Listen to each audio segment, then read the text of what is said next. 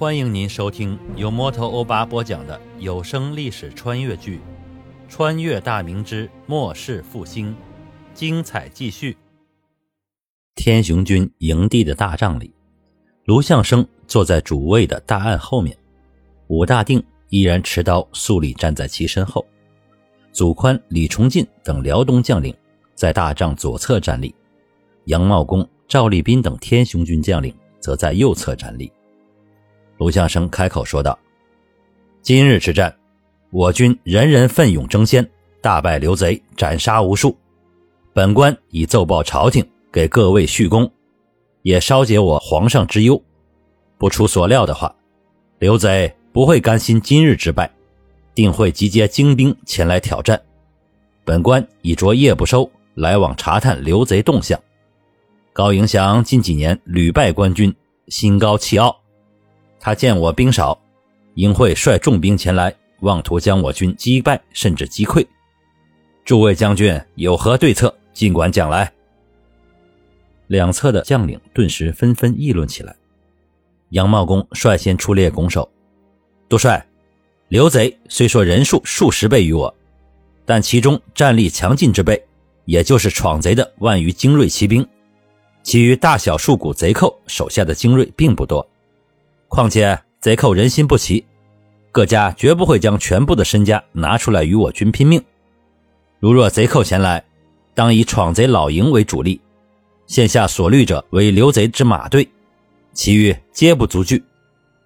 说完，杨茂公扭头向对面的祖宽等人看了一眼。对面的辽东诸将又怎会不解其意呢？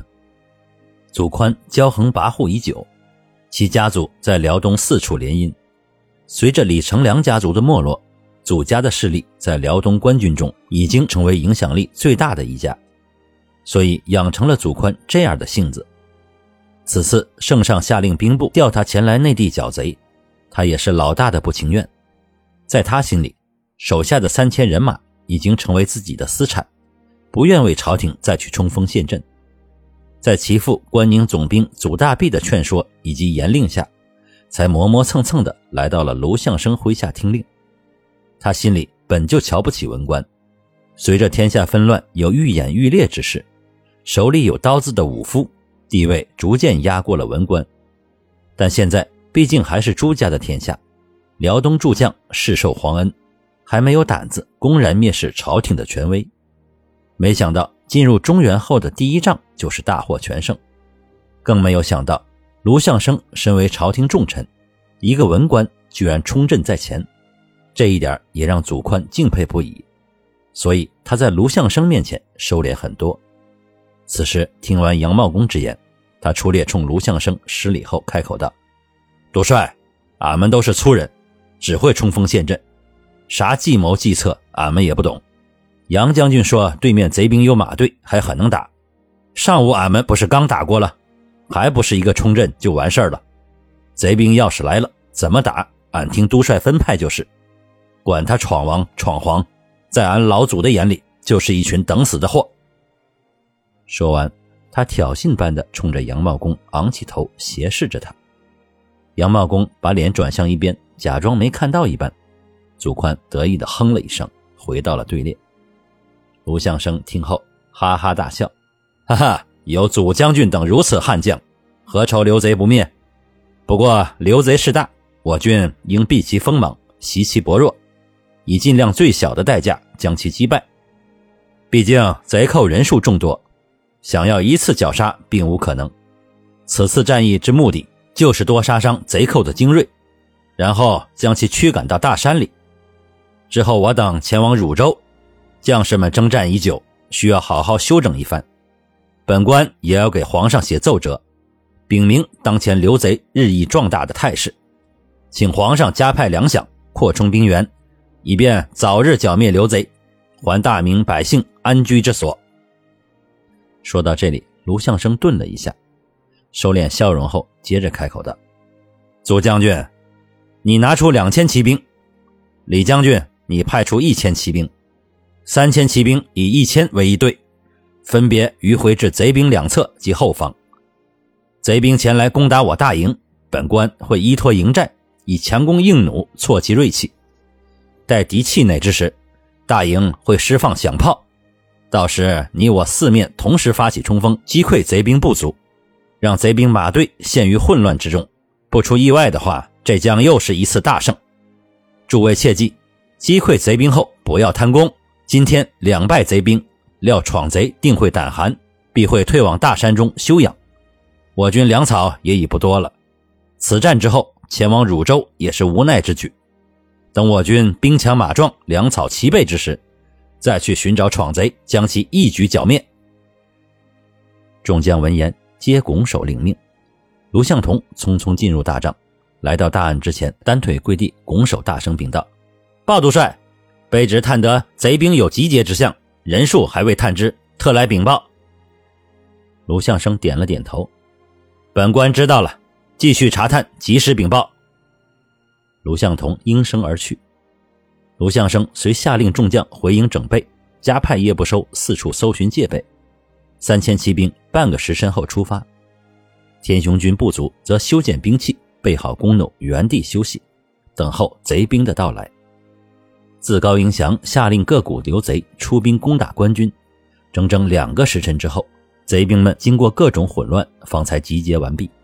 此时已近未时，高迎祥眼见如此情形，也是皱眉不已。但这些并非他的部下，他无权去管束别人的兵将。眼见得张献忠骑着一匹黄骠马姗姗来迟后，他冷哼一声，心里对张献忠的恶感徒生。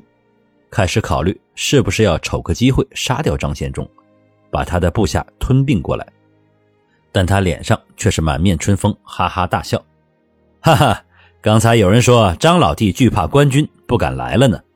俺是不信的，俺知道大名鼎鼎的黄虎是条好汉，怎会怕了官军？这不，张老弟果然来了！”哈哈哈。张献忠心中不屑，面上却带着笑容。俺亲自去挑选人马出战，选的都是精强的汉子，所以来晚了一会儿。闯王别怪罪俺就好啊！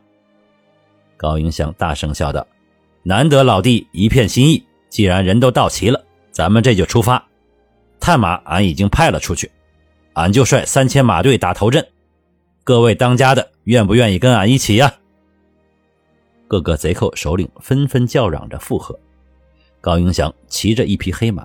手握缰绳，一手向前挥舞，大声喝道：“出！”随即双腿轻轻一磕马腹，坐骑当先碎步前行。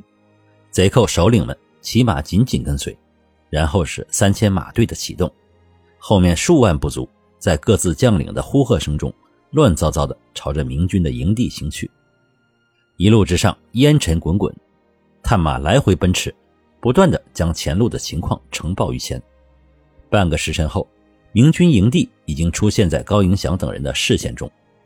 高迎祥等人勒住战马，一只手朝上一举，身边的新兵吹响号角，三千余骑兵纷纷停住。后面千余步外的数万贼兵喧嚣着、叫嚷着赶了上来。高迎祥转头吩咐几句，一刀鼓黄龙兜转马头，带着几个新兵向后方的贼兵而去。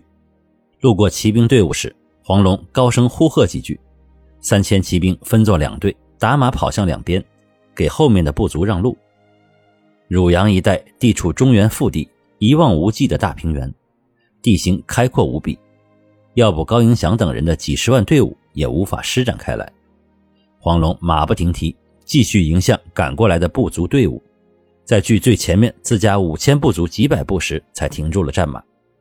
率领这五千部族的过天星打马奔了过来，来到黄龙身前，勒住马头，大声问道：“黄老三，你来这里作甚？等俺吗？”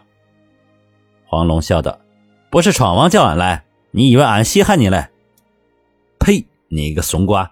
你要稀罕俺，俺不如去死了。”过天星笑骂道。黄龙听了却笑嘻嘻：“前面就是卢阎王的营寨了，闯王叫俺来跟你说一声，停下整队。”把各家弓手招呼起来，顶到最前面去。俺们老营的部族打头阵，最后面是各家的部族跟上。闯王心思俺懂得，想让俺们儿郎打个好仗，给那些投过来的怂瓜们看看咱们的威风。那中，俺这就派人去下令，管他卢阎王、马阎王，叫他直接变阎王！哈哈哈。那俺回去报告闯王了。老韩，等会儿就看你的了。各位听友，大家好，主播正在参加有声书评选，需要您的助力。您只需要动动手指，帮忙点赞、评论、订阅、转发。欧巴在此真诚的感谢每一位听友，谢谢您。